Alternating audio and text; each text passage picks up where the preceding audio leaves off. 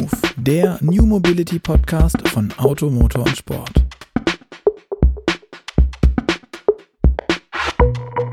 Hallo und herzlich willkommen zu Move, dem New Mobility Podcast von Auto, Motor und Sport. Mein Name ist Luca Leicht und mit mir hostet diesen Podcast auch wieder heute in der Redaktion mein sehr geschätzter Kollege Gerd Stegmeier. Hallo Gerd. Ja, hallo Luca. Ich freue mich, dich zu hören aus äh, ungewohnter Position, quasi endlich mal wieder in Stuttgart. Ja, und ich freue mich natürlich besonders auf unseren Gast, den du uns mal wieder eingeladen hast. Ähm, der geht nämlich das Thema Elektromobilität von ganz verschiedenen Seiten an. Er wird uns heute verraten, hoffe ich, wie er Vorurteile der Elektromobilität gegenüber abbauen will, worin er die Zukunft des Ladens sieht und warum er selbst sogar Wohnmobile mit E-Antrieb für eine gute Idee hält. Und zwar für so eine gute Idee, dass er Wohnmobile mit Elektroantrieb sogar vermietet. Genau, wir sprechen nämlich heute mit Tobias Wagner, dem Gründer und CEO des Ladesäulenanbieters ChargeX, dem Elektro-Camping-Vermieter Zero Campers und neuerdings, glaube ich, auch frisch dazugekommen, ähm, dem Gründer einer kleinen Brettspiel-Company. Ähm, und mit ihm wollen wir versuchen, mal zu erklären, was es mit Ladestrategien auf sich hat ähm, und wie man da bei diesem Brettspiel auch mit Würfeln ans Ziel kommt, anstatt nur mit Laden. Und deshalb, hallo Tobias, schön, dass du da bist und äh, dir die Zeit für uns genommen hast. Hallo Luca, hallo Gerd, äh, vielen Dank für die Einladung und freut mich sehr, heute da zu sein, um mit euch über unser gemeinsames Lieblingsthema zu sprechen, Elektromobilität. Äh, freut mich sehr. Tobias, ich habe äh, gelesen, wie immer bei der LinkedIn-Recherche davor, ähm, vor unserem Gespräch, du warst Werkstudent bei Tesla, du warst bei The Mobility House, ähm, dann hast du irgendwann eine eigene Firma gegründet. Vorweg würde mich interessieren, wann hat das bei dir in Sachen E-Mobilität eigentlich Klick gemacht und wie bist du da hingekommen und was hast du davor gemacht? Genau, also angefangen hat natürlich alles mit einer gewissen Leidenschaft für das Automobil an sich. Also ich bin ein großer Autofan oder ähm, auch der 18. Geburtstag, als uns sein erstes Auto bekommen hat, war für mich ein ganz, ganz besonderer Moment. Also ich hatte schon immer eine gewisse Leidenschaft für dieses Thema. Ähm, und Genau, habe dann allerdings erstmal in einem ganz anderen Bereich gestartet, nämlich komme eigentlich aus der Finanzbranche, habe dort dreieinhalb Jahre gearbeitet und habe mir dann gedacht, da kann man jetzt auch bleiben sein Leben lang, muss man aber nicht. Und Autos kosten auch so, Geld, also ist ja naheliegend genau, also eigentlich. Also, merke ich jetzt auch, Finanzthemen äh, lassen einen nie so wirklich los. Aber tatsächlich habe ich mir dann gedacht, das Thema Mobilität ist wirklich so ein leidenschaftliches Thema von mir und es wäre doch super, da tiefer einzusteigen. Und dann habe ich eben auch mein Master im Bereich Mobilitätsmanagement gemacht und da die ersten Touchpoints auch mit der Elektromobilität aufgebaut, weil das war damals eben 2015 war das noch relativ Early Stage alles. Da gab es irgendwie zwei, drei Elektroautos in Deutschland und da hat noch keiner so wirklich dran geglaubt, muss man ganz ehrlich sagen. Und dann, wie du schon angesprochen hast, durch diese Werkstudententätigkeiten ähm, bei Tesla Motors und auch bei The Mobility House ähm, war die Faszination wirklich da. Ähm, also auch bei Tesla äh, habe ich damals in der Blumenstraße in München noch das Tesla Model S mitverkauft. Und als man da mal eingestiegen ist und mal so ein Tesla Model S P85D mal mit nach Hause nehmen konnte, war dann, also da war der Groschen gefallen, dass das die Zukunft ist. Ähm, und genau, habe mir dann damals sogar in der Zeit mein erstes eigenes Elektroauto gekauft. Ähm, eine Renault Zoe von den letzten Euros zusammengespart dann aus Frankreich importiert. Und genau, so kamen die Themen dann zusammen und ich habe gewusst, das ist die Zukunft und mit der will ich mich auch mit den nächsten Jahren noch auseinandersetzen.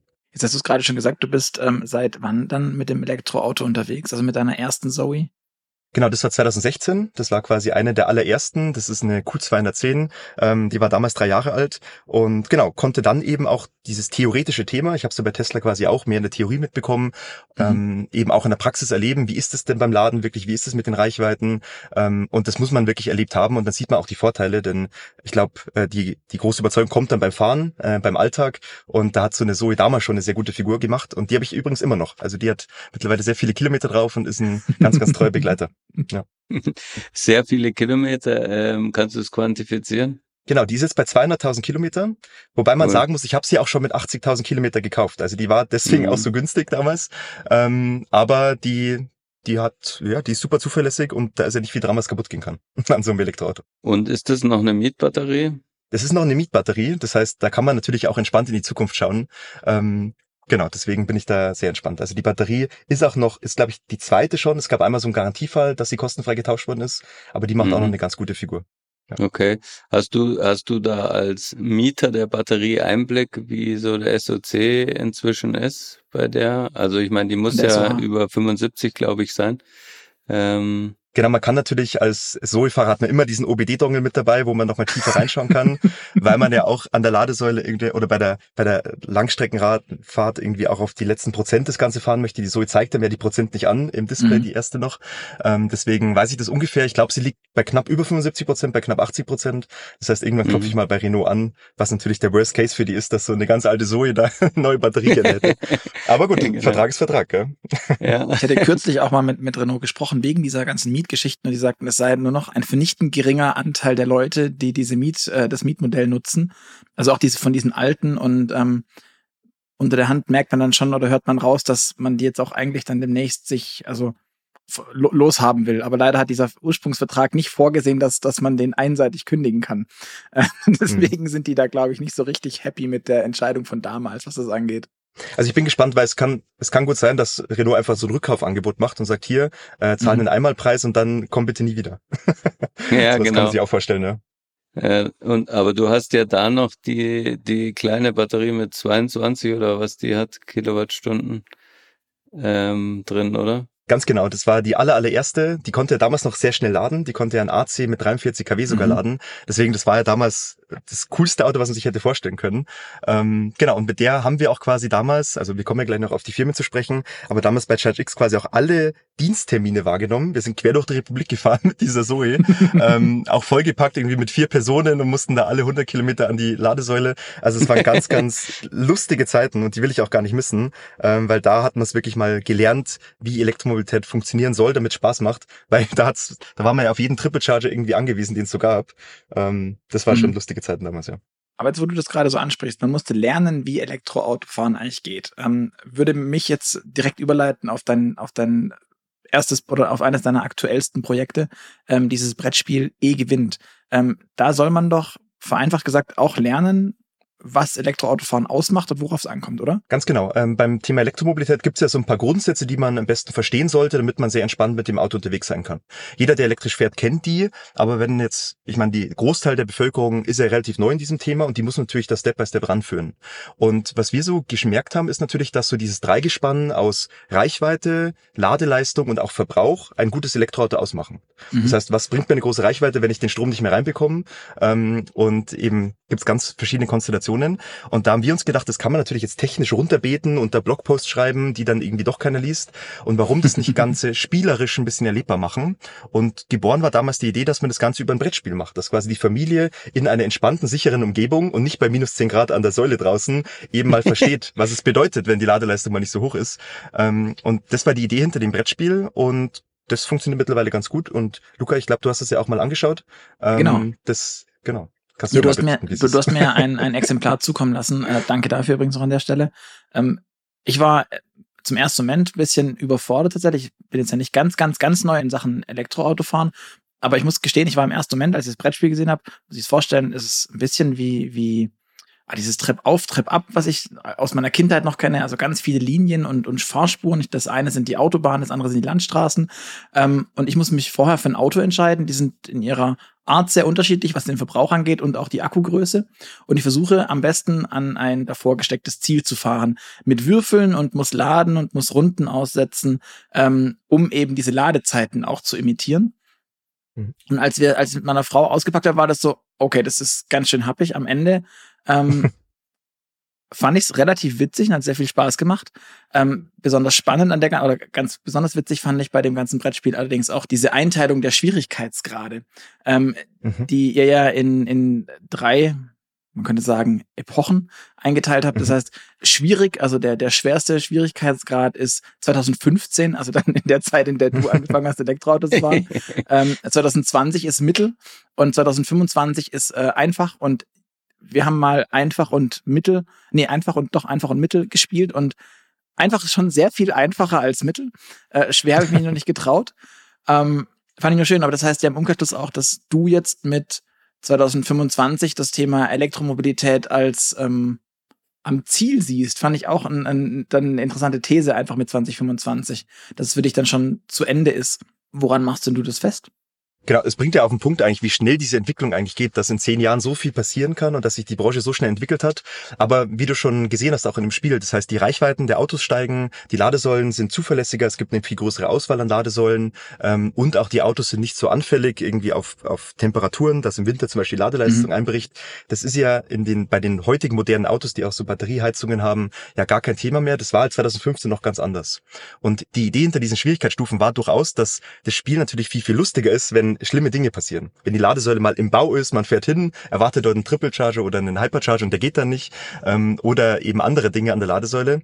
Aber da macht man jetzt natürlich auch keine Werbung für das Thema, denn die Leute, die beste Werbung wäre eigentlich, man würfelt einmal und ist am Ziel und sagt, Elektromobilität ist das Beste. Aber das ist natürlich auch ein ja. bisschen langweilig. Und so haben wir diese, diese Stufen eingebaut, um quasi trotzdem der Elektromobilität was Gutes zu tun, weil mittlerweile ist es ja auch schon sehr massentauglich, aber eben doch zu zeigen, dass es vor ein paar Jahren noch ganz anders war, um auch diese schnelle Entwicklung zu zeigen. Ja. Aber jetzt hast du ja mit dem Brettspiel quasi gesagt, wir, wir, wir lösen alle Probleme und dann machen wir es einfach. Was sind denn aktuell die größten Probleme, mit denen du konfrontiert wirst, wenn Skeptiker, Zweifler der Elektromobilität gegenüberstehen?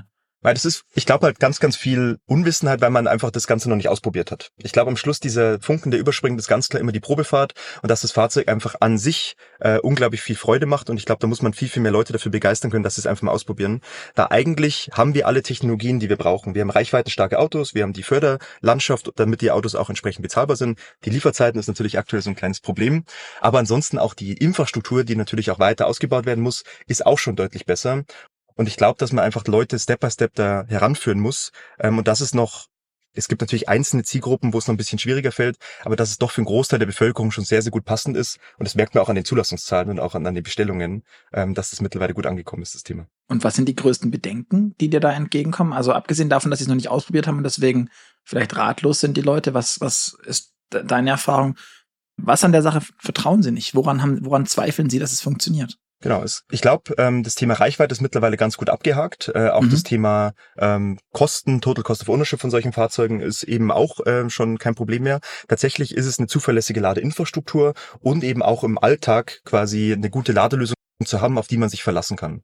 Also ich kann jeden verstehen, der sagt, äh, ich wohne im Mehrparteienhaus, ich habe keine Ladestation, ich habe keine Lust, mich an den öffentlichen Lader jede Woche irgendwie zu klemmen, dass es einfach unbequem ist. Das verstehe ich voll und ganz. Und genau da müssen wir eben angreifen. Mhm dass diese Alltagsmobilität, die ja doch 80 Prozent irgendwie der Ladevorgänge irgendwie ausmacht, dass die flächendeckend schnell und kostengünstig aufgebaut werden kann. Und da hapert schon noch. Da hapert es einfach an, an hohen Investitionskosten, an, an langen Entscheidungszyklen auch in diesen Eigentümergemeinschaften. Und genau da versuche ich auch ein bisschen anzugreifen, dass es dafür auch simple Lösungen gibt, die ganz genauso gut funktionieren, aber halt auch quasi schnell installiert werden können. Das ist da ganz klar der Ansatz, den ich verfolge. Mhm das bringt uns ja jetzt auch schon zu ähm, dem nächsten Programmpunkt, möchte man fast sagen. Ähm, dem Unternehmen, von dem du vorhin auch schon kurz äh, angesprochen hast, ChargeX. Das ist ein Ladesäulen-Wallbox-Startup. Vielleicht erklärst du aber selber auch mal, ähm, wie es grundsätzlich funktioniert. Es ist ja eine Art Plug-and-Play-Lösung für Wallboxen, ähm, um aus einer viele zu machen. Aber ich glaube, du kannst es besser erklären als ich. Ja, genau. Also ChargeX ähm, ist auch so meine meine Haupt äh, Betätigung oder auch meine Hauptleidenschaft, die da, die da reingeht.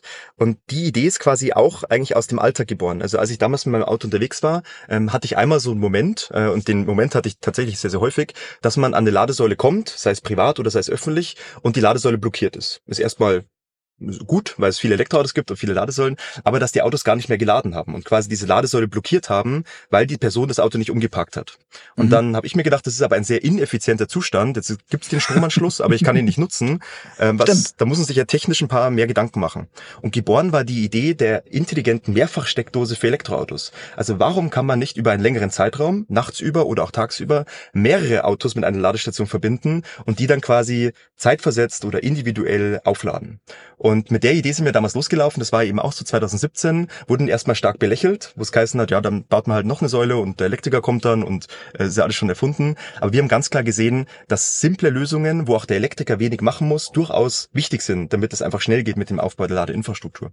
Und genau, mit dem Thema haben wir uns dann so ein paar Jahre auseinandergesetzt, haben quasi Prototypen gebaut, ähm, haben da wirklich die, das komplette Garagen-Startup-Journey durchgemacht, also tatsächlich die Lösung in der Garage entwickelt.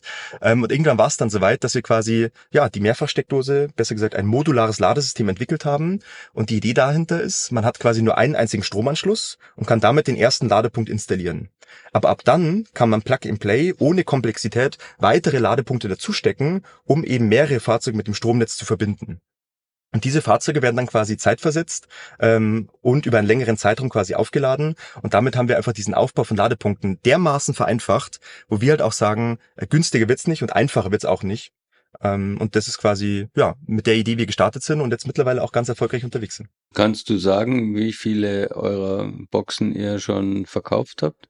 Genau, also man, äh, wir haben so knapp eine mittlere fünfstelligen oder mittleren vierstelligen Betrag, jetzt darf ich nichts Falsches sagen, ähm, an Ladepunkten in Deutschland, Österreich und Schweiz installiert. Das heißt, wir haben die Lösung auch mehr oder weniger validiert und jetzt auch schon in der zweiten Generation vorgestellt. Ähm, und die Argumente greifen einfach, weil wir, weil wir einfach sehen, die meisten Elektroautos kommen ja auch erst noch. Ähm, das heißt, heute hat man eine gewisse Anzahl an Fahrzeugen in der Fahrzeugflotte und mit unserer Lösung kann man dann einfach eben erweitern, ohne an der Vorinstallation irgendwas ändern zu müssen. Und diese Flexibilität bietet so eben auch kein anderes Ladesystem. Mhm. Ich, ich würde gerne einhaken noch, weil du von diesem Lastmanagement ja auch gesprochen hast oder von diesem Durchreichen und kannst du das vielleicht erklären, weil es gibt garantiert sehr viele ähm, Zuhörer, die zwar vielleicht eine Wallbox auch zu Hause haben oder sich damit auseinandersetzen, aber die noch nicht diese Komplexität, die dahinter steckt, ähm, verstanden haben. Also wie läuft das bei anderen Wallboxen oder bei anderen Ladesäulen? Die werden einzeln ans Stromnetz angeschlossen und arbeiten autark. Genau, also grundsätzlich die, der Status quo, wie, wie bisher Ladepunkte aufgebaut worden sind, war quasi eine klassische Sternverkabelung. Das heißt, der Elektriker legt quasi eine dicke Kupferleitung zu jedem einzelnen Ladepunkt und damit kann quasi jeder Ladepunkt mit 11 oder 22 kW laden. Ähm, das ist mal erstmal grundsätzlich schon sehr teuer, denn man mhm. braucht die Ladestation, man braucht den Elektriker und das ist einfach eine hohe Investitionskosten. Und dann kommt eben noch der weitere Punkt hinzu, dass die Leistung gar nicht ausreicht, um eben alle Ladepunkte gleichzeitig laden zu können. Das heißt, da kommt der Punkt ins Spiel, den du gerade angesprochen hast, Lastmanagement. Man braucht nochmal ein teures System, das diese Ladepunkte dann regeln kann. Und du merkst schon, wenn man dazuhört, es ist einfach enorm kompliziert. Man braucht da Fachpersonal, das das Ganze installieren kann. Und am Schluss ist es pro Ladepunkt einfach unglaublich teuer. Und genau da wollen wir ansetzen, dass diese Fälle, die wir gerade beschrieben haben, sehr, sehr häufig vorkommen. Sehr viele Autos, begrenzte Netzlast, wird fast überall der Fall sein. Also es gibt keine Location mehr geben in Zukunft, wo man einfach Ladepunkte aufbauen kann und dann ist genug Strom da und der ist von Zauberhand irgendwie da, sondern unser Netzanschluss ist einfach begrenzt. Und genau da wollen wir einfach eine geschlossene Lösung anbieten, dass man die Ladepunkte eben zusammenstecken kann und die sich automatisch untereinander abstimmen, wer denn eigentlich wann welches Auto lädt. Ohne dass man was konfigurieren muss. Ähm, das einfach, ja, das von jedem und dann, und dann rotiert quasi Ladesäule 1 mit 2, mit 3, mit 4 und dann kommt wieder 1, 2, 3, 4. Und dann laden die wie? In welchem Abstand, in welchem Wechsel? Genauso funktioniert es eben nicht, weil wir ganz klar erkannt haben, dass eben äh, dein Mobilitätsprofil anders ist als meins und Gerd hat nochmal ein anderes Mobilitätsverhalten, dass mhm. diese Mobilitätsdaten eben sehr, sehr wichtig sind für die Ladestromverteilung. Und das ist eben der zweite wichtige Punkt. Also neben der einfachen Installation ist für uns das Power Sharing, also quasi das Teilen des Stromanschlusses ein ganz, ganz zentrales Element. Ähm, das hat einmal so ein paar technische Themen, dass natürlich ähm, phasenspezifisch geladen werden kann, dass Plug-in-Hybride genauso wie Elektroautos geladen werden können. Aber viel, viel spannender ist eigentlich, dass wir quasi quasi wissen, wann muss die Person weiterfahren und welche Reichweite muss bis zu diesem Zeitpunkt im Auto angekommen sein. Und dafür bieten wir eben auch eine Smartphone-App mit an. Das ist die sogenannte Power-Sharing-App. Äh, und da kann man einfach spielerisch hinterlegen, welches Mobilitätsbedürfnis man eigentlich hat. Und das System äh, managt dann quasi die optimale Ladestrategie, damit alle auch zufrieden ähm, wieder weiterfahren können. Und äh, diese Profile zum Hinterlegen, sind es dann wirklich konkrete zeitliche Profile oder ähm, ist es so so was Allgemeineres, so dass die ähm, Ladestation weiß, wie sie jetzt mit dem jeweiligen Auto umgeht.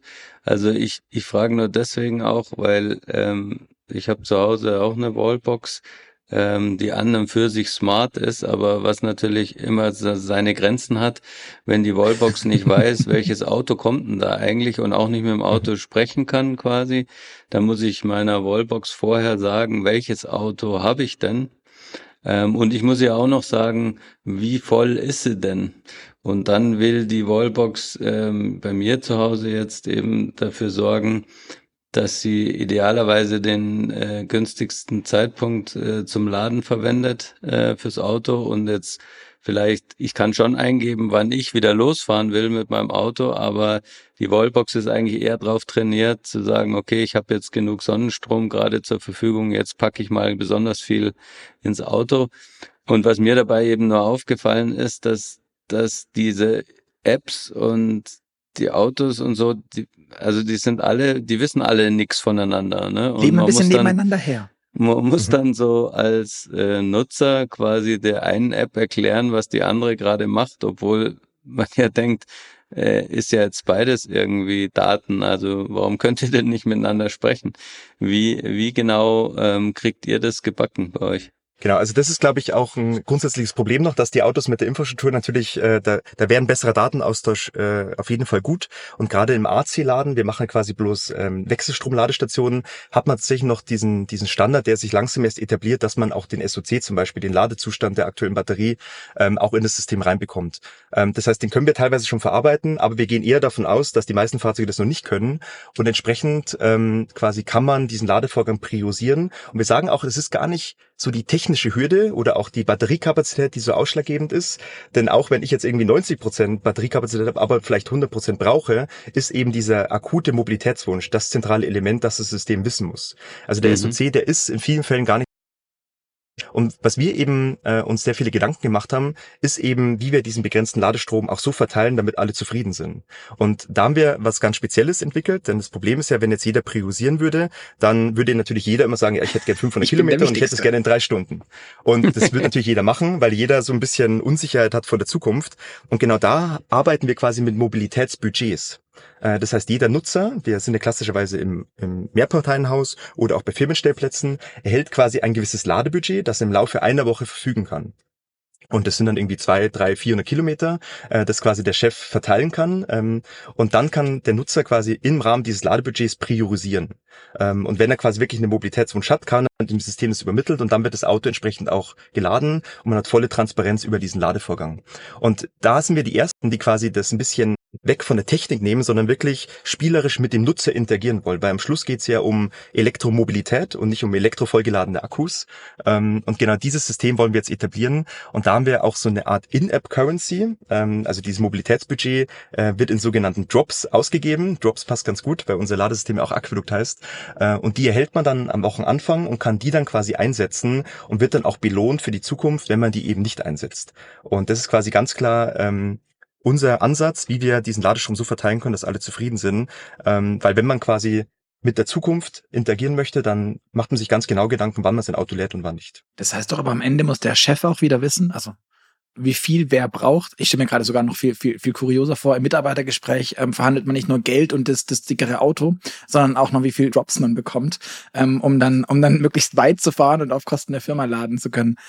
Aber das heißt, der Chef oder irgendwer muss sich wieder damit auseinandersetzen und fragen, wie viel braucht, also wie viel ist das der Grundbedarf dieser Person oder dieses, dieses Fahrzeugs im Zweifel auch.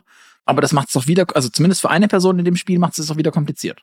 Genau, wobei das natürlich ein einmaliger Setup ist. Das heißt, diese Information mhm. muss man nicht jede Woche wieder einstellen, sondern klassischerweise sind es ja eben die Pendeldistanzen. Das heißt, man weiß eigentlich, wo die Person wohnt, äh, wie sie sich verhält und wie viel Strom sie auch quasi in der Woche benötigt. Und dann stellt man das quasi einfach ein, konfiguriert es und ähm, genau, dann wird quasi diese dieses Budget automatisch zugeteilt. Das ist ein ganz wichtiges Element, aber der, der Infrastrukturbetreiber hat, hat volle Kontrolle darüber, dass die Autos auch in seinem Sinne geladen werden. Das heißt, man kann ganz genau konfigurieren. Bei uns ist es auch in Teams geregelt, dass man quasi gewisse Prioritäten auch zum Beispiel den Dienstwagenfahrern zuteilt, mhm. weil man vielleicht sagt, die Dienstwagenfahrer sind für mich viel, viel wichtiger. Die sollen immer eine höhere Priorität haben als die Mitarbeiter, die in die Arbeit pendeln. Mhm. Und da quasi volle Transparenz zu haben, wo denn der Ladestrom eigentlich reingeht, ist ein ganz, ganz wichtiges Mittel, weil das Schlimmste, was wir in Zukunft eigentlich sehen werden, ist, dass beim Lastmanagement, das ist eigentlich diese Black Blackbox. Man steckt sich an und am nächsten Morgen weiß man, hat man keine Ahnung, was eigentlich reingeladen ja. worden ist. Und das ist auch unserer Meinung nach so die große Achillesferse der E-Mobilität, weil das macht man ein, zwei Mal und dann hat man da wenig Vertrauen in diese Lastmanagementsysteme. Und man darf nicht vergessen, alle werden in Zukunft geregelt werden müssen, alle Ladepunkte. Und da wollen wir deutlich mehr Vertrauen reinbringen und quasi auch diese Netzdienlichkeit mit diesem spielerischen Element kombinieren. Ähm, genau, und das funktioniert sehr, sehr gut. Du hast es gerade vorhin auch angesprochen, ähm, das finde ich auch ein sehr spannendes Thema bei der ganzen Wallbox-Thematik mit äh, einphasig laden, zweiphasig, äh, dreiphasig laden. Ähm, technisch gesehen kann man ja an manchen Stellen auch zweiphasig laden, auch wenn das mhm. die meisten Autos nicht so richtig brauchen. Was passiert, wenn dann, wenn ich eine dreiphasige Wallbox habe mit, sagen wir, 22 kW und das System erkennt einen Plug-in-Hybrid, der eine Phase nur braucht? Ähm, dann teilst die anderen zwei Phasen einfach weiter zu. Oder wie funktioniert das? Oder wird dann genau. da der Strom trotzdem ungenutzt oder die, die, das Potenzial des Anschlusses ungenutzt belassen? Genau, also die, die Grundannahme von dem System ist immer, dass der Netzanschluss maximal ausgelastet werden muss, weil dass wir einfach die mhm. maximale elektrische Reichweite ermöglichen können. Und genau da erkennt quasi jedes Modul einzeln, ähm, um was es, um was für ein Fahrzeug es sich handelt. Das heißt, diese Daten werden auch teilweise abgespeichert, weil das ja gematcht werden kann mit der App und auch mit der Karte. Und dann wissen wir ganz genau, welches Fahrzeug einphasig lädt, welches dreiphasig lädt und das können wir anhand der Ladekurve auch ganz gut mhm. analysieren. Und dann werden diese Phasen so optimal zugeteilt, dass quasi auch das im Einklang mit dieser Ladestrategie steht. Und mhm. in dem Fall können quasi auch drei Plug-in-Hybride gleichzeitig gleichzeitig laden oder eben ein vollelektrisches Auto dreiphasig laden. Und genau so wird dann die Phasen optimal verteilt. Das Spannende dabei ist, dass wir pro Phase eben niemals mehrere Autos laden. Das ist genau die Idee hinter diesem Produkt, dass wir aus Netzsicht bloß eine einzige Ladestation sind. Das heißt, man muss bei uns bloß okay. das erste Modul genehmigen lassen beim Netzbetreiber und auch installieren lassen. Und alle Ladepunkte dahinter sind quasi gar keine echten Ladepunkte und die müssen auch beim Netzbetreiber nicht genehmigt werden. Und das macht einfach die Komplexität, werden da einfach auf ein Minimum reduziert. Das wäre nämlich auch meine Frage noch gewesen. Das heißt, auch dann da die 22 kW Wallbox ist dann quasi nur ein einmaliges Thema beim Elektriker und dann oder bei auch bei bei dem Netzbetreiber und dann kann ich un, gefühlt unendlich viele ähm, 22 kW Wallboxen in meiner Tiefgarage haben. Ähm, um wie viel ist denn unendlich tatsächlich? Weil ich gehe davon aus, das System ist nicht unendlich erweiterbar. Ganz genau. Der, der limitierende Faktor ist eigentlich so der Use Case. Das heißt, welche elektrische Reichweite möchte man denn eigentlich ermöglichen? Und unsere Empfehlung ist auch quasi bis zu zehn Ladepunkte auf einen Strang zu hängen. Mhm. Das ist ganz klar die Idee. Und wie es du angesprochen hast, ist es auch ähm, für uns ein ganz, ganz wichtiger Punkt. Denn wir sehen neben den neben den Begrenzungen in unserem Stromnetz, dass wir nicht alle Autos eben gleichzeitig laden können, wie wir wollen, eben auch diesen Fachkräftemangel als enorm kritische Ressource. Denn ich weiß nicht, wie ihr das kennt, wenn man Elektriker braucht, dann muss man heute schon Monate drauf warten. Und auf dieser Branche äh, lasten wir jetzt quasi auch diese Millionen von Ladepunkte, die wir die nächsten Jahre aufbauen wollen. Und wenn wir da eins und eins zusammenrechnen, wird das eben nicht funktionieren. Und das ist ganz klar bei uns der Ansatz, dass wir in Zukunft den Hausmeister dazu enablen, dass der Ladepunkte aufbauen kann und dass man eben auch nachrüsten kann innerhalb von wenigen Stunden, weil die Elektroautos dann einfach kommen und dann müssen sie auch geladen werden. Da wollen mhm. wir einfach ganz neu denken und deutlich einfacher denken, als das Status quo eben ist. Und der Hausmeister darf das? Also braucht man keine VDE-Zertifizierungskiste, irgendwas, Elektrikerprüfung, bla. Also noch, äh, die Montage darf der Hausmeister machen, die Inbetriebnahme muss allerdings nochmal der Elektriker machen. Das ist heute noch ganz klar der Fall. Ähm, ist auch unsere Empfehlung. Aber wir arbeiten sehr, sehr intensiv daran, dass man das wirklich so sicher baut, das System, dass es quasi auch ohne Elektriker in Zukunft passieren kann. Aber noch, wie du schon angesprochen hast, äh, muss dein Elektriker nochmal die Inbetriebnahme machen. Und der, der klassische Use Case, du hast jetzt gerade schon angedeutet, wären dann jetzt mehr Parteien, Wohnhäuser mit einer Tiefgarage oder eben auch Arbeitgeber.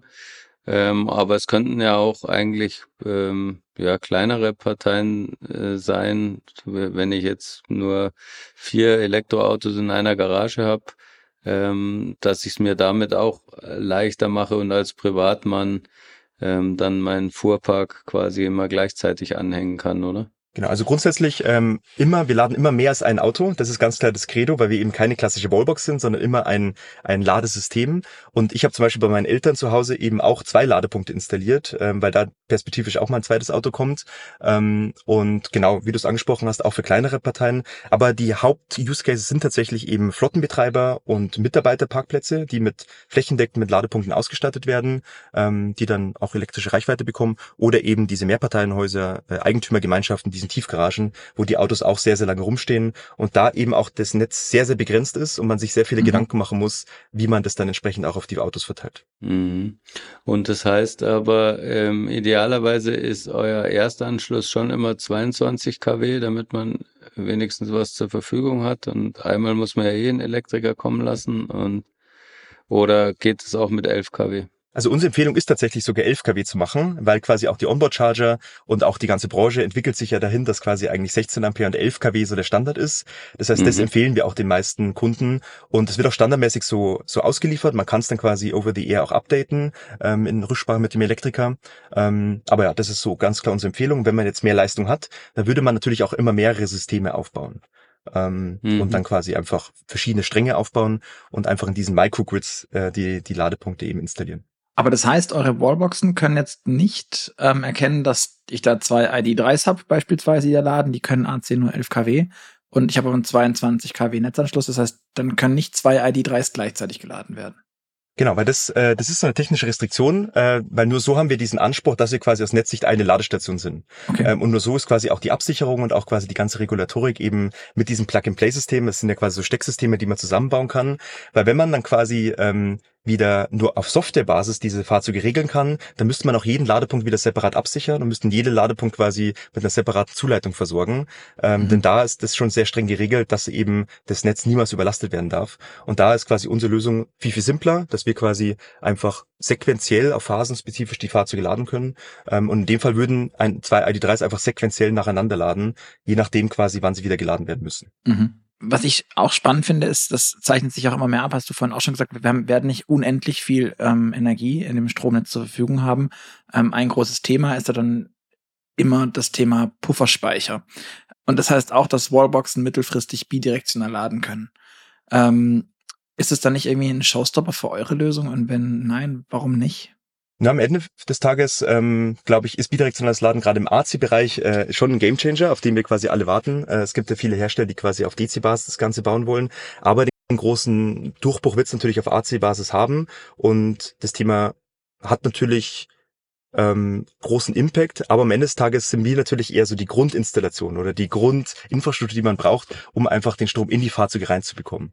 Dass man einfach diese Netzlast von diesen Gebäuden optimal auslassen kann und in die Fahrzeuge reinladen kann. Also wir beobachten das Thema sehr, sehr intensiv, ähm, sehen natürlich aktuell, dass es noch wenig Fahrzeuge gibt, die damit kompatibel sind, aber wir sind es eher weniger Showstopper, sondern es gibt halt diese speziellen Cases, wo man zum Beispiel ein Einfamilienhaus hat, wo man eine PV-Anlage hat ähm, und dann quasi auch sehr, sehr viel Strom in das Fahrzeug reinladen kann. Wir sind ja eher in diesen Bereichen unterwegs, wo man eben die Netzlast dafür nutzen muss, um einfach möglichst viel Reichweite für die Fahrzeuge zu ermöglichen. Deswegen ist das ja sehr facettenreich aufgebaut und da haben wir ganz klar unsere, unsere Rolle gut gefunden. Und äh, wenn jetzt gleichzeitig dort, wo eure ähm, Ladestation mit mehreren Punkten installiert ist, auch zum Beispiel eine Solaranlage ähm, installiert ist und die auch versucht, smart ähm, ja zu zu operieren mit, mit den ganzen Verbrauchern, die da da sind.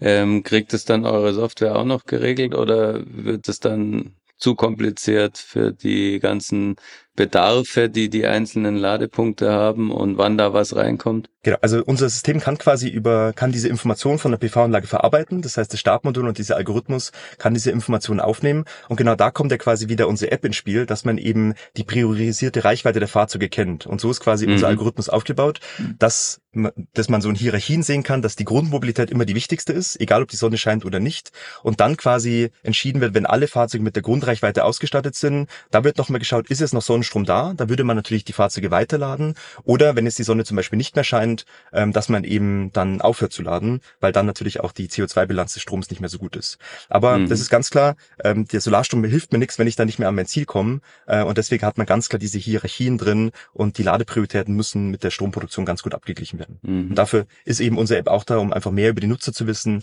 mehr über sein Mobilitätsbedürfnis, damit man das gut abgleichen kann. Mhm. Also eigentlich baut ihr quasi jetzt für die Ladepunkte, die ihr installiert, äh, euer eigenes kleines Smart Grid auf, weil das hin und her schieben kann in dem, was A erzeugt wird. Auf der einen Seite vielleicht von einer ähm, Solaranlage oder eben auch vom Netz kommt und das wird dann gematcht mit dem Bedarf, den ich habe und auch so ein bisschen abgestimmt. Wie viel lade ich denn jetzt gerade in, in welchen Speicher quasi rein.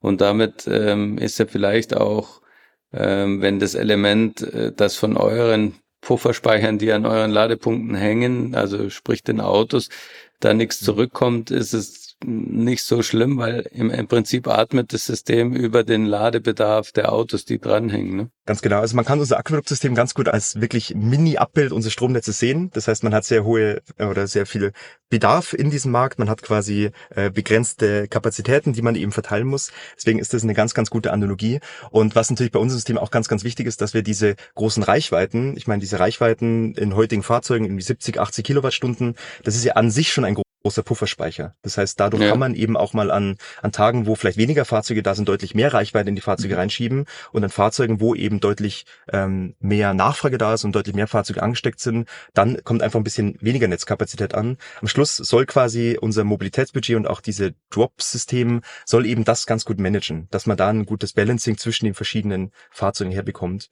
Ähm, denn nur um das geht's. Jeder Tag ist ein bisschen unterschiedlich, die Bedürfnisse sind unterschiedlich und das muss man einfach über einen längeren Verlauf hin gut managen können. Mhm. Wer, wer sind denn so die, die typischen Kunden, die ihr habt und wie, wie kann man sich so einen Dialog vorstellen mit so einem Kunden? Also wie kommt ihr an die Leute ran und könnt denen erklären, dass das jetzt ein super System ist, ähm, auch wenn wir jetzt schon annähernd eine halbe Stunde drüber sprechen müssen, um es halt zu erklären, weil es nicht ganz einfach ist.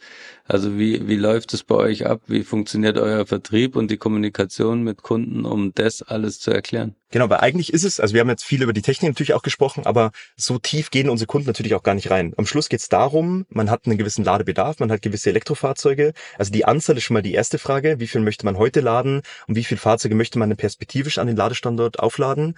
Ähm, das ist mal die, die Grundfrage, die beantwortet werden muss. Ähm, und danach argumentieren wir oder ist quasi das Haupt-Selling Proposition ist die Einfachheit und die Günst oder der, der günstige Kaufpreis von unserer Lösung. Das heißt, unsere Ladepunkte sind ja sehr, sehr kosteneffizient, aber eben auch die Installationskosten sind sehr, sehr gering und dadurch ist unser Werteversprechen auch, dass wir den gleichen Use Case, irgendwie 10 oder 20 Ladepunkte aufbauen können, 50 ähm, Prozent günstiger dastehen können, als wenn man es mit einer klassischen AC-Ladebox Sternverkabelung macht, wo man dann noch irgendwie monatliche Kosten für so ein Lastmanagementsystem mit draufsetzt. Ähm, mhm. Und das ist eigentlich die klassische Journey. Ähm, manche Kunden kommen sogar auch von den Stadtwerken, die dann irgendwie ein horrendes Angebot von irgendeiner Netzanschlusserhöhung bekommen haben. Und dann sind sie eigentlich mit unserer Lösung sehr, sehr zufrieden. Und unsere Kunden bestätigen das auch, dass wir diesen Case ganz genauso wie andere Systeme abdecken können, aber mit einem Bruchteil der Komplexität. Und da sind mhm. die, die, Kunden doch ganz happy, weil die Flottenbetreiber andere Sorgen haben als das Laden von Elektroautos. Die, die haben andere Themen auf dem Tisch, sind jetzt ganz neu in das Thema Elektromobilität reingekommen und da haben sie einfach eine Lösung, auf die sie sich verlassen können und dann auch flexibel erweitern können. Mhm. Das ist das Thema Geld angesprochen. Was kostet es denn so eine Ladesäule oder auch mehrere? Genau, es geht los bei knapp 1000 Euro netto pro Ladepunkt und da ist dann quasi auch alles mit dabei. Das ist quasi das ganze Zubehör für die erste Installation mit dabei, aber quasi auch die Verbindungskabel. Das heißt, man kann sich das wie so ein Bausatz vorstellen, wo man dann einfach sagt, ich hätte gern drei, vier oder fünf Ladepunkte. Dann liefern wir das den Kunden zu, dann kann es zusammenstecken, das System starten, die Ladepunkte werden erkannt ähm, und dann kann man ja die knapp 1000 Euro pro Ladepunkt rechnen. Also eigentlich sehr konventionell von der Wallbox her, also so viel wie eine Einzelwallbox in der Regel auch ungefähr kostet, die ich Ganz dann genau. aber halt nicht ähm, koppeln kann. Genau. Ähm, da sind wir quasi so im unteren Preissegment, würde ich auch sagen.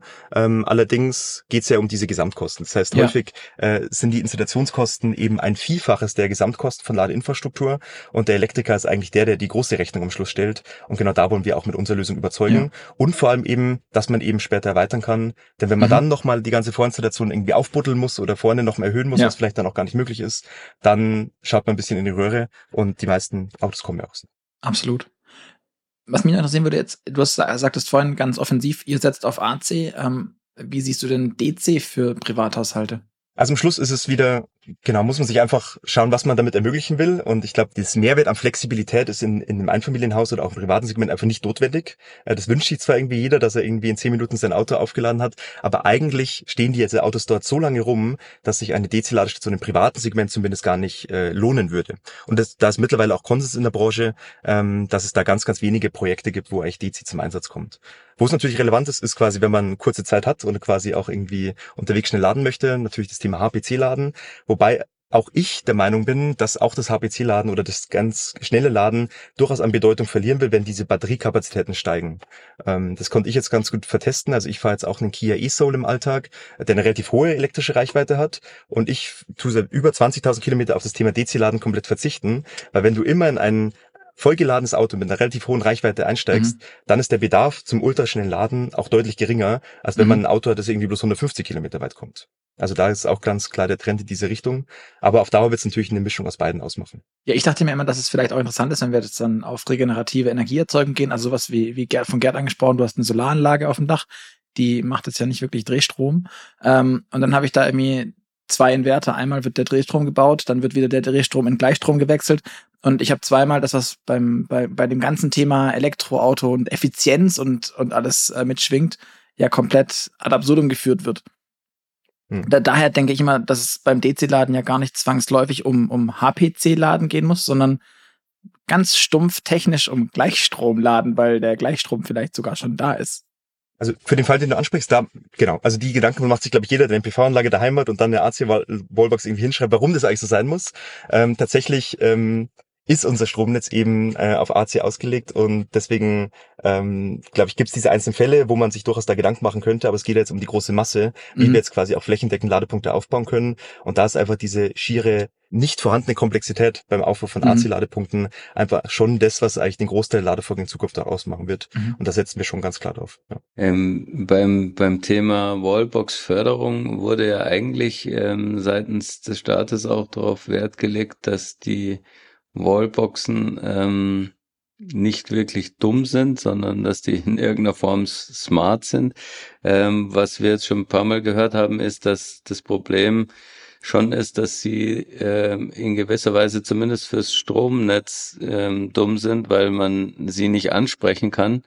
Ähm, wenn ich jetzt das mit eurem System vergleiche, einerseits ähm, stelle ich mir die Frage, könnte man eure Wallboxen quasi noch ähm, steuern vom Energieversorger aus und sagen, ich habe jetzt hier Lastspitzen oder nicht.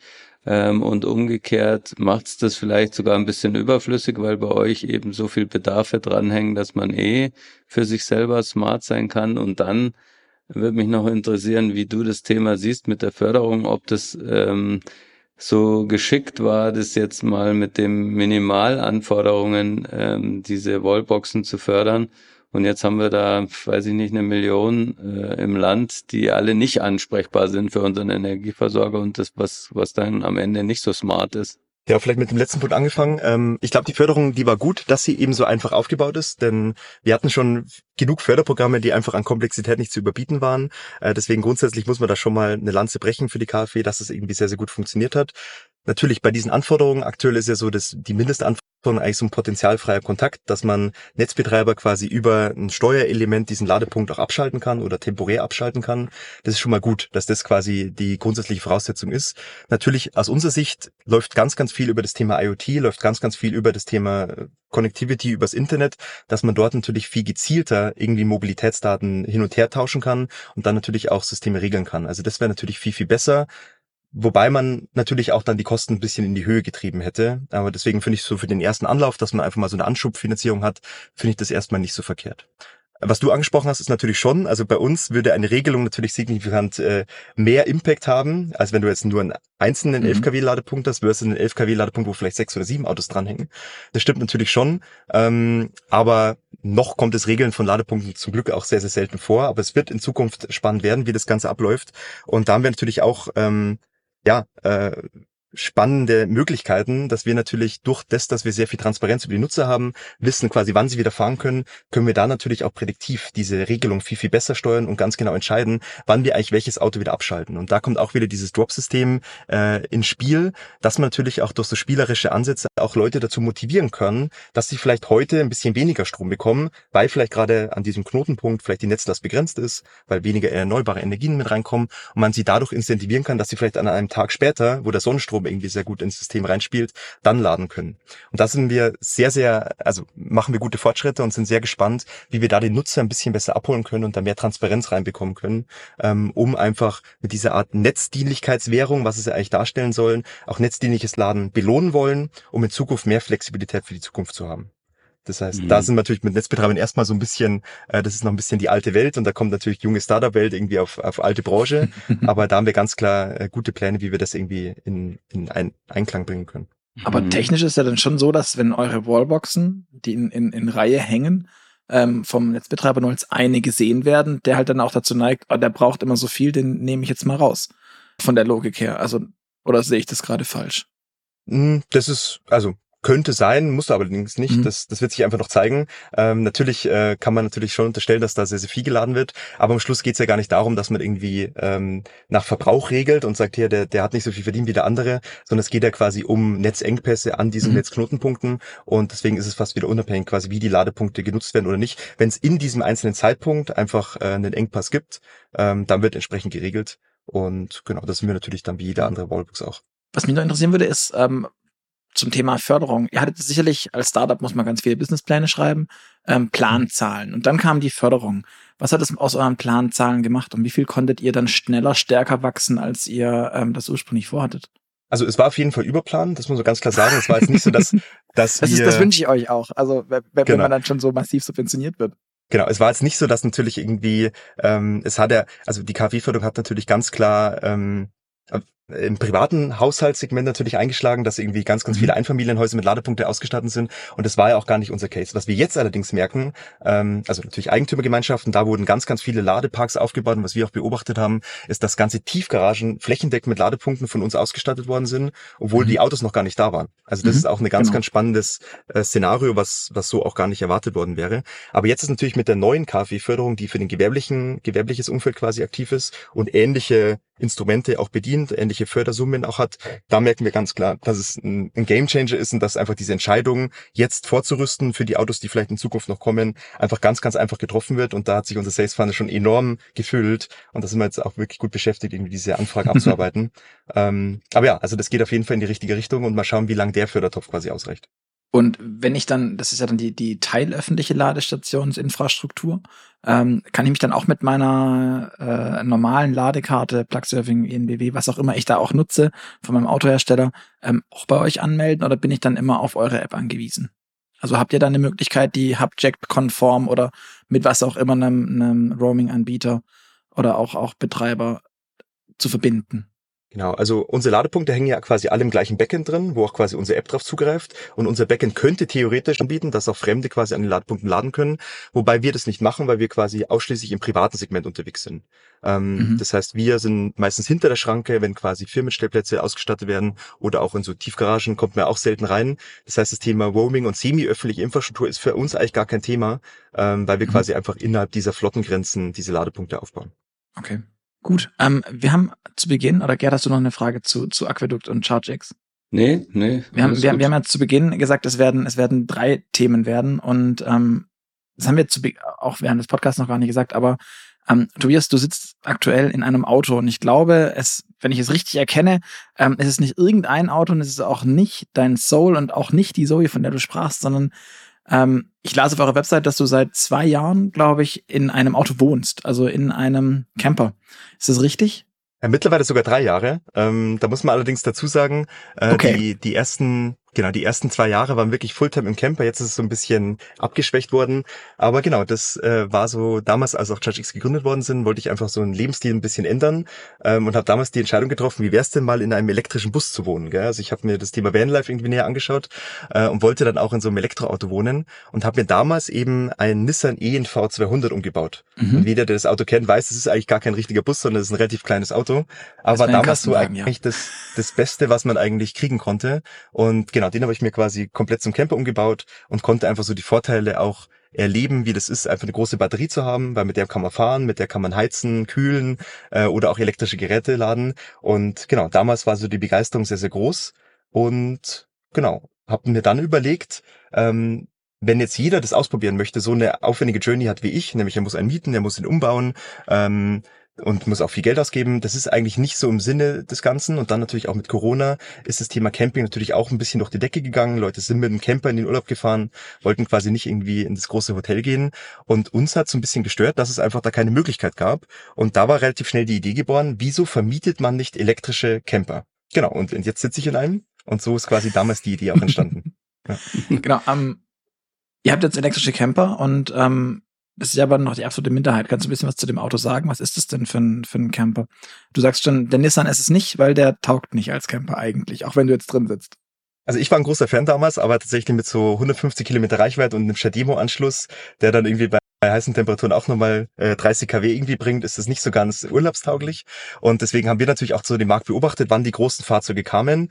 Und ganz spannend wurde es natürlich mit dem Mercedes EQV oder auch eben mhm. mit diesem Fahrzeug, wo ich jetzt gerade drin bin, nämlich mit dem Citroën E-Space Tourer. Das ist quasi so der, der umgebaute PSA-Van von Peugeot und Citroën gibt's den ja auch ähm, und auch von Opel ähm, mit einer relativ großen Batterie. Der hat eine 75 Kilowattstunden Batterie und mit der Kapazität kann man auch was anfangen. Und diesen Bus haben wir uns quasi dann vor einem Jahr äh, auch geholt, haben den dann komplett zum Camper umgebaut ähm, und dann die ersten Erfahrungswerte damit gesammelt äh, und konnten ganz gut bestätigen, dass da enormes Interesse besteht in diesem Markt, dass man sagt, ich probiere das mal aus im Urlaub, ich fahre vielleicht noch gar kein Elektroauto und wir haben vielleicht eh ein Budget eingeplant für den Urlaub, dann lass uns doch das mal elektrisch machen machen. Das heißt, die Kundengruppe können wir ganz gut bestätigen. Oder eben auch der klassische Tesla-Fahrer, der sagt, hey, im Urlaub fahre ich auch elektrisch, da setze ich mich nicht in den Dieselbus. Ähm, und genau, diesen beiden Zielgruppen ermöglichen wir quasi auch einen emissionsfreien Urlaub zu machen. Ähm, genau, und sind damit eigentlich ganz gut gestartet letztes Jahr. Das ist ja dann aber auch nur, in, nur in Anführungszeichen ein Van. Also das klassische Wohnmobil, so einen voll integrierten oder auch so einen teilintegrierten Alkoven, irgendwas, das haben wir dann da nicht, sondern wir haben einen einfachen Van. Wie ist der aufgebaut? Was, was ist alles drin? Weil meine Erfahrung ist, Vanlife insbesondere, beziehungsweise das Thema Wohnmobil ist ja ein, ein von-bis-Thema. Ähm, da kann eine Dusche mit drin sein. Es kann aber auch sein, dass ich maximal einen Gaskocher auf den Tisch stellen kann und sage auch, das ist mein Wohnmobil und schlafen tue ich auf eine, also längs auf der, auf der umgeklappten Rückbank. Ähm, wie sieht es in euren Space-Touren aus?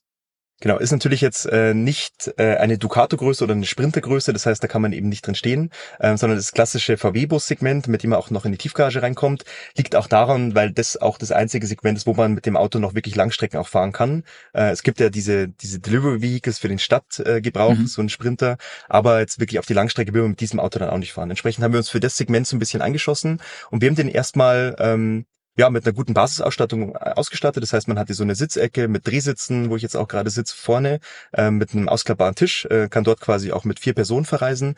Und im hinteren Bereich des Busses ist quasi so ein Klappbett, wo man dann auch eben das Bett ausklappen kann ähm, und hinten auch so eine Heckküche.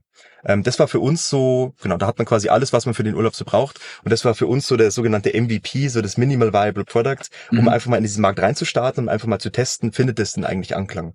Und das konnten wir sehr gut bestätigen, haben jetzt natürlich auch so ein paar Grenzen des, des Segments so ein bisschen gesehen, weil wir zum Beispiel noch kein Aufstelldach haben. Ähm, mhm. Das ist ganz klar auch eine große Nachfrage gewesen, um dann auch mit vier Personen verreisen zu können. Das ist was, was wir auf jeden Fall auf dem Plan haben, wie wir in Zukunft auch die Flotte weiter ausbauen können. Aber auch das Fahrzeug, wie es heute ist, funktioniert schon enorm gut. Und da kann man schon das Vanlife ganz gut im Urlaub ausprobieren. Und die Kochstätte sind dann Ausziehboxen, dann muss ich hinten aufgeklappte Heckklappe und dann drunter stehen, draußen und kochen und waschen, genau, spülen, genau. was ich halt so mache. Genau, also hinten ist auch eine Küche mit Spüle und ist natürlich eher für den Sommercamper gedacht.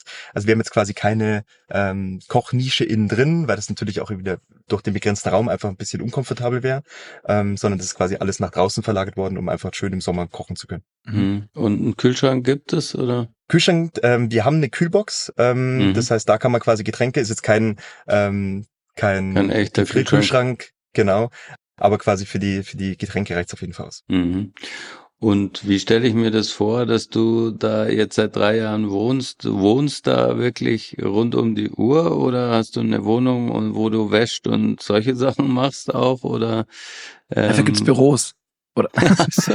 genau, ja. ich wollte gerade sagen, also tatsächlich ähm, arbeitet man ja auch sehr, sehr viel. Das heißt, man verbringt tatsächlich sehr, sehr viel Zeit im Büro. Und ich würde meinen Lebensstil auch eher so als digitalen Nomaden verstehen. Das heißt, ich habe keinen festen Wohnsitz, ähm, wo ich irgendwie wohne. Ähm, genau, sondern bin eigentlich da sehr flexibel. Das heißt, teilweise eben im Auto, teilweise auch mal in Hotels oder wenn man mal viel unterwegs ist. Man ist ja auch viel unterwegs mittlerweile wieder. Deswegen ähm, habe ich jetzt quasi kein Laster, wo ich immer wieder zurück muss, sondern, sondern baue mir mein Leben relativ flexibel zusammen. Und das Tolle ist ja auch, wie jetzt gerade auch, man kann ja mit dem Laptop und auch gerade in meinem Beruf ähm, eigentlich von überall aus arbeiten und das versuche ich auch wirklich zu, zu wertschätzen, dass man eben nicht immer in München sein muss, sondern auch von, von überall quasi arbeiten kann. Das heißt, da mal auch mit dem Bus unterwegs zu sein und mal unterwegs zu sein oder auch mit dem Kia, ähm, das macht wirklich Spaß. Ähm, ist natürlich auch so ein Lebensabschnitt, muss ich ganz klar sagen. Ob ich das mein ganzes Leben lang machen werde, weiß ich nicht. Aber jetzt bin ich noch jung, jetzt kann ich noch die Dinge ausprobieren. Und aktuell schätze ich diese Flexibilität doch wirklich sehr, ähm, dass man einfach sein kann, wo man ist und dort auch quasi arbeiten kann. Mhm.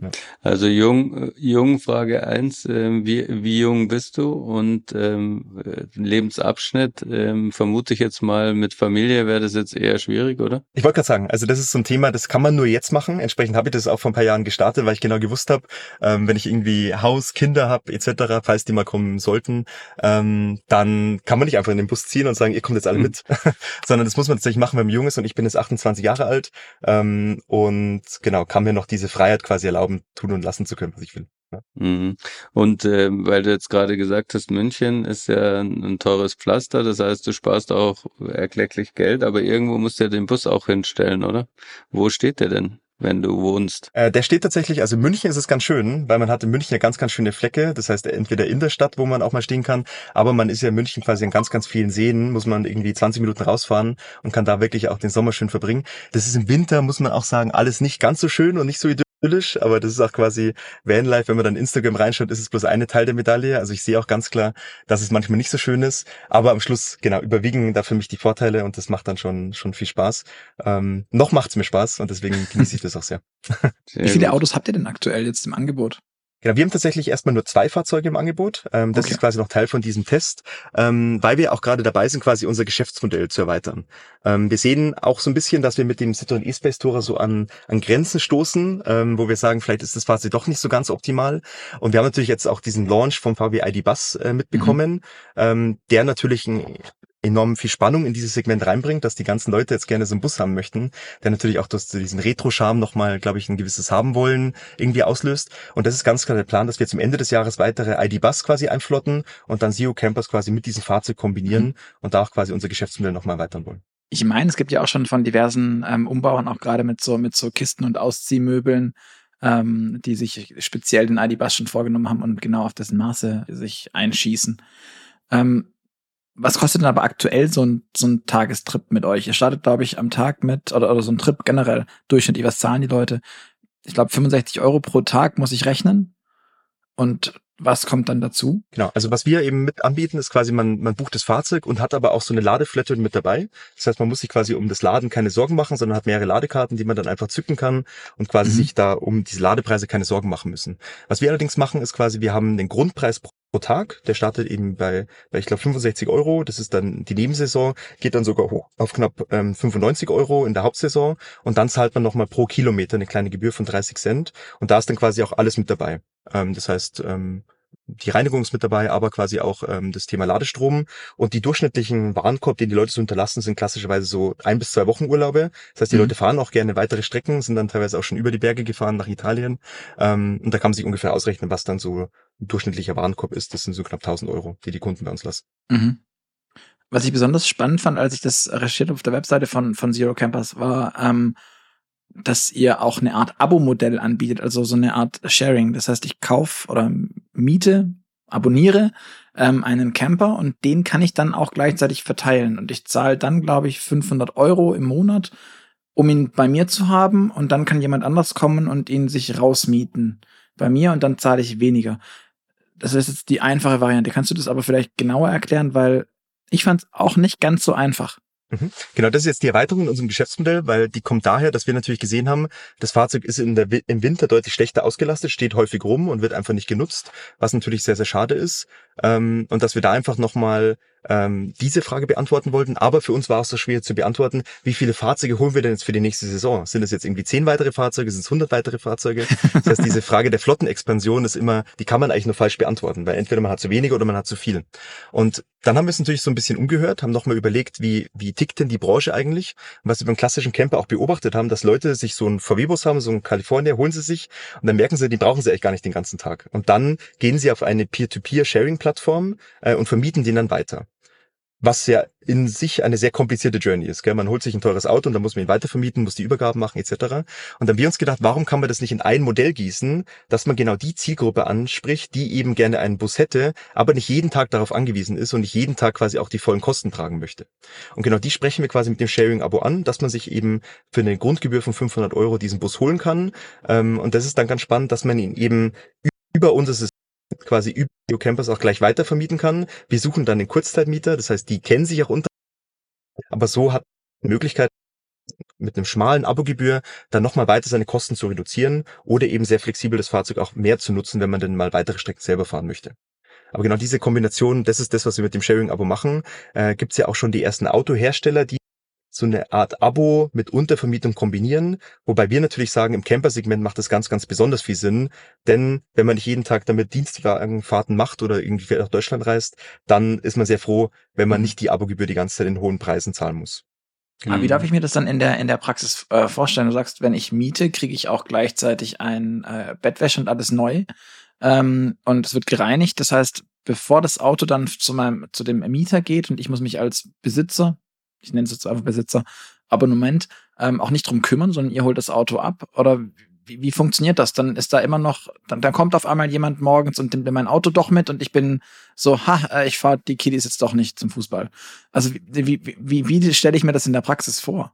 Genau, also erstmal muss der Abonnent natürlich in Kenntnis gesetzt werden. Das heißt, er muss diese Untervermietung bestätigen. Der weiß es mhm. in der häufigen Zeit auch sehr weit im Voraus, weil Urlaube auch nicht so spontan gebucht werden, sondern mehrere Wochen davor schon oder Monate sogar. Das heißt, er weiß ganz genau, dass er in dem Zeitraum auf das Auto verzichten muss und er muss es ja auch bestätigen. Das heißt, da hat man erstmal hohe Transparenz drin. Mhm. Ähm, und genau dann ist es, wie du es beschrieben hast. Das heißt, das Fahrzeug ist mit einer Telematik ausgestattet. Das heißt, äh, man hat quasi einen schlüssellosen Zugang zu dem Fahrzeug und in dem Falle, dass der untervermietet ist, dann hat der Abonnent die Möglichkeit, seine privaten Sachen nochmal rauszuräumen. Äh, er kann sie auch drin lassen, wenn er will. Aber genau dann kommt eben ein Reinigungsservice von uns vorbei, macht den Bus nochmal sauber, teilweise vor Ort, teilweise wird er auch nochmal zu uns gebracht. Ähm, dann wird der Bus quasi für die Untervermietung vorbereitet und dann diesen Untermieter übergeben. Und das ist genau der Punkt. Wir haben durch viele Interviews herausgefunden, dass diese Übergaben, dieses Reinigen und auch quasi bei den Übergaben irgendwie einen Fehler zu machen und dann auf Kosten sitzen zu bleiben, ein großer Schmerzpunkt ist, warum Leute ihre Autos nicht teilen. Und genau diesen Schmerzpunkt wollen wir ihnen nehmen, dass es quasi in diesem Service bereits inkludiert ist. Und man merkt schon, das Sharing-Abo, da ist viel Service auch von unserer Seite mit drin, dass man im Endeffekt dann sich um nichts kümmern muss. Aber wir sehen halt ganz klar, dass dass die Sharing Economy eben auch nicht nur Sharing is Caring ist, sondern auch einfach Leute, die rational denken, und einfach sagen, ich hätte gerne ein günstiges Auto, ich will mit der Untervermietung zu tun haben. Das ist genau mein Modell. Mhm. So ich habe nur das Gefühl, dass das Maintenance-Thema bei euch halt riesig ist. Allein da hinzufahren, dann wohnt ihr in irgendeinem abgelegenen Wohngebiet und dann steht da die Karre. Und dann müsst ihr vom anderen Ende von München euch durch den nie Stauverkehr von München quälen mit einem Bündel Bettwäsche unterm Arm und dann das Auto putzen. Das stelle ich mir irgendwie als, als wahnsinnig undankbar vor, die Aufgabe. genau, also wir haben natürlich ähm, die, die Operations haben natürlich gewisse Anforderungen, zum Beispiel, dass das Geschäftsmodell natürlich nur in Großstädten verfügbar ist. Ja. Weil was du angesprochen hast, ist natürlich, wenn wir jetzt irgendwie auf dem Land draußen sind, dafür irrt sich natürlich auch kein Mieter hin, der da irgendwie gerne hinfährt, wenn er mit dem ÖPNV nicht hinkommt. Und auch wir haben quasi nicht die Möglichkeit, diesen Reinigungsservice anbieten zu können. Deswegen fokussieren wir uns aktuell erstmal nur auf München und auf Berlin. Das heißt eine High-Density-Area, wo man dann auch viele Untermieter bekommt und wo wir dann auch mit Reinigungsfirmen zusammenarbeiten, die dann diesen Service ermöglichen. Und das ist eigentlich ganz schön, weil diese Firmen gibt's. Das heißt, die, da mhm. kann man auch ganz gut kalkulieren, was so eine Aufbereitung von so einem Bus kostet kostet. Und da wir ja einen relativ hohen Warenkorb mit diesen Untervermietungen machen, rechnet sich das schon sehr, sehr gut.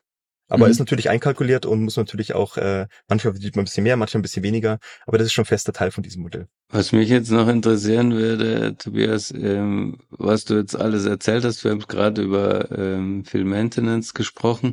Ähm, du sagst ganz oft wir. Mich würde mal interessieren, wie viele sind wir, also ChargeX und ähm, eure Vermietung. Äh, kannst du das splitten und mal so ein bisschen quantifizieren? Genau, es sind natürlich ganz getrennte Unternehmungen ähm, und ganz, ganz viel der Arbeit passiert natürlich gar nicht von mir, sondern durch mein gutes Team.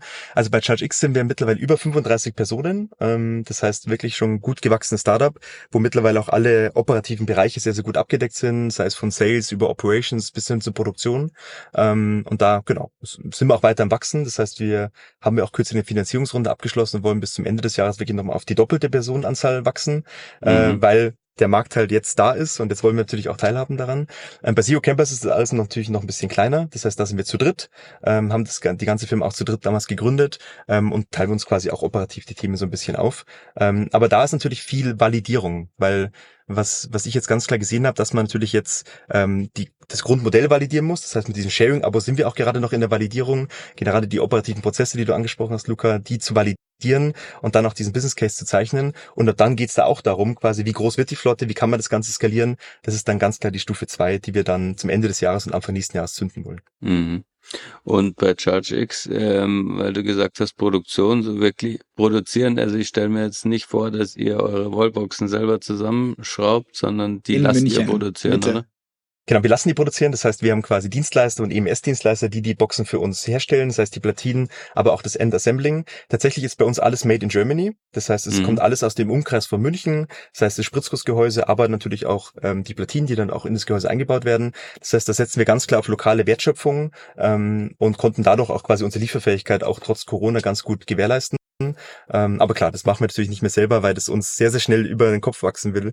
Ähm, mhm. Was wir natürlich noch machen, ist Prototypenbau. Das heißt, wir haben so eine kleine Fertigungslinie, wo wir eben neue Varianten, neue, neue Versionen auch vertesten. Aber die großen Stückzahlen kommen nicht mehr durch uns, ja. Mhm. Was habt ihr gerade für Lieferzeiten?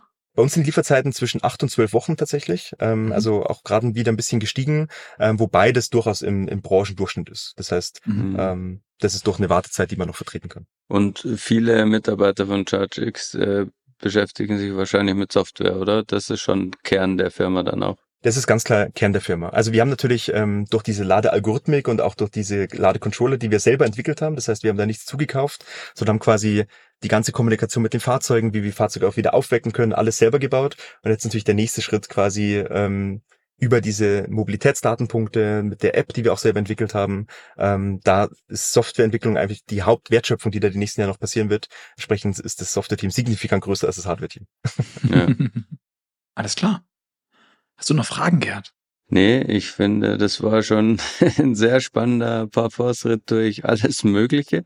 Ähm, und ich habe sehr viel erfahren und gelernt. Ich fand super ähm, und würde sagen, wie bewährt und üblich, ähm, übergebe ich an dich für die A-B-Fragen. Genau, Tobias. Ähm, wie, wie jeder Gast von uns ähm, kriegst du am Ende noch das Für- und Widerspielchen. Ähm, das heißt, du darfst dich für die eine oder die andere Antwort entscheiden. Ähm, mhm. Und wenn es eine kleine Anekdote gibt, lasst ihr uns gerne wissen. Bist du mehr der Typ Streamingdienst oder CD und Schallplatte? Äh, ganz klar Streamingdienst. Äh, dafür bin ich, glaube ich, auch zu jung, um irgendwie mit. Wobei lustigerweise ähm, ich schon damit aufgewachsen bin, weil quasi aus der Familie ähm, mein Papa quasi auch Musikboxen restauriert und irgendwie alte Spielautomaten restauriert. Deswegen die Schallplatte war bei mir immer omnipräsent bis heute. Äh, trotzdem ähm, bin ich eher Typ Streamingdienst. Ich stelle mir auch äh, spannend vor, wie du in deinem Nissan äh, den Puppenspieler aufstellst. Aber ja, genau. Wäre ein bisschen eng wahrscheinlich. Ähm, Ferrari oder Tesla? Die Frage erübrigt sich ein bisschen, oder? Durch die Historie ganz klar Tesla. Da gibt's keine Diskussion. Apple oder Google? Google. Okay. Loft in der Stadt oder altes Bauernhaus auf dem Land? Aktuell tatsächlich Loft in der Stadt, weil man quasi mit dem Bus ja auch rausfahren kann in, ins Land. Das heißt, da braucht man kein Haus. Ähm, deswegen aktuell bin ich eher der urbane Mensch. Das passt ganz gut. Und jetzt äh, machst du ganz viel mit Autos und mit Campern, aber eher Auto oder eher Fahrrad? Äh, eher Auto, tatsächlich. Ich glaube, das ist bei mir relativ klar. Wie wichtig ist dir im Auto vorn zu sitzen? Ähm, also ich bin ein sehr guter Beifahrer, ähm, aber ich sitze tatsächlich sehr, sehr gut vorn. Ähm, lustigerweise, während des Studiums war ich auch mal Chauffeur. Das heißt, ich konnte tatsächlich auch mal irgendwie diese andere Welt miterleben, äh, wie man quasi auch irgendwie durch mit Premiumfahrzeugen quasi andere Leute rumchauffiert. Äh, deswegen bin ich immer gerne auf der Fahrerposition und, und kutschiere gerne sicher Leute von A nach B. Ähm, Datenschutz und AGBs ähm, ist bei so einer Software-Company, die ihr doch irgendwie auch seid, auch spannend. Ähm, bist du mehr der Typ Aluhut oder Accept All? Also privat tatsächlich Accept All muss man ganz klar sagen, wobei wir uns natürlich sehr, sehr tief mit dem Thema Datenschutz mittlerweile auseinandersetzen müssen. Je mehr Daten man von den Nutzern verarbeitet, deswegen, desto wichtiger ist es auch. Ähm, deswegen trenne ich da sehr klar zwischen Firma und privat. und in Sachen Adrenalin-Affinität, äh, bist du mehr der Typ Motorradfahrer oder würdest du lieber Fliegenfischen gehen? Eher Fliegenfischen, tatsächlich. Star Wars oder Star Trek? Äh, Star Wars. Kaffee oder Tee? Kaffee ist im Startup ganz, ganz wichtig. Geht nicht Wie kommst du in deinem Auto an einen Kaffee? Ähm, tatsächlich über einen Wasserkocher. Ähm, das heißt, äh, so macht man, es ist natürlich dann irgendwie keine. Aber keine, jetzt, jetzt sag mir nicht so ein Nespresso-Auflösding. Bitte. Ähm, nee, Bitte. tatsächlich mit einer French Press. Immerhin. Gott. So macht man das. Das ist gut, das ist gut. Das ist, schon mal das ist gut. ähm, Steak oder Falafel? Äh, Falafel, ganz klar. Und eher Nachteule oder Lerche? Äh, Nachteule. Okay. Von, von den Startup-Leuten erwarte ich immer ein Nicht-Schlafen, ähm, aber ist auch, ist auch gut. ja. Alles klar. Äh, Tobias, vielen, vielen Dank für all die Einblicke in deine drei unterschiedlichen großen und kleinen Companies, die du hast, ähm, die Projekte, die du vorantreibst und das Ganze erklären. Ähm, an euch da draußen vielen Dank fürs Zuhören. Ihr hört wieder von uns in zwei Wochen am Freitag und bis dahin freuen wir uns auf euer Feedback. Deswegen hinterlasst uns gerne eine Bewertung bei iTunes, bei Spotify oder schreibt uns auch eine E-Mail an podcast.move-magazin.de und sagt uns, wie es euch gefallen hat. Und ähm, für alle Podcast-Hörer und natürlich auch für dich, lieber Tobias, zum Schluss noch ein kleines Schmankerl, wenn du in deinen ich weiß ehrlich gesagt nicht, ob wir den Bus liefern können, aber vielleicht in dein Büro. Wenn wir ähm, dir eine Gratisausgabe der aktuellen Automotor und Sport, unserer großen ähm, Mutter von Move, quasi Mutterheft, ähm, zukommen lassen sollen, dann geh einfach auf www.motorpresse-aktion.de slash AMS, dort Adresse eintragen und dann kriegst du ein Heft zu dir nach Hause oder ins Büro. Ähm, und ich sag Tschüss, bis zum nächsten Mal und vielen Dank, dass ihr dabei wart. Ja, ich sage auch nochmal vielen, vielen Dank und äh, ciao, ciao. Tschüss.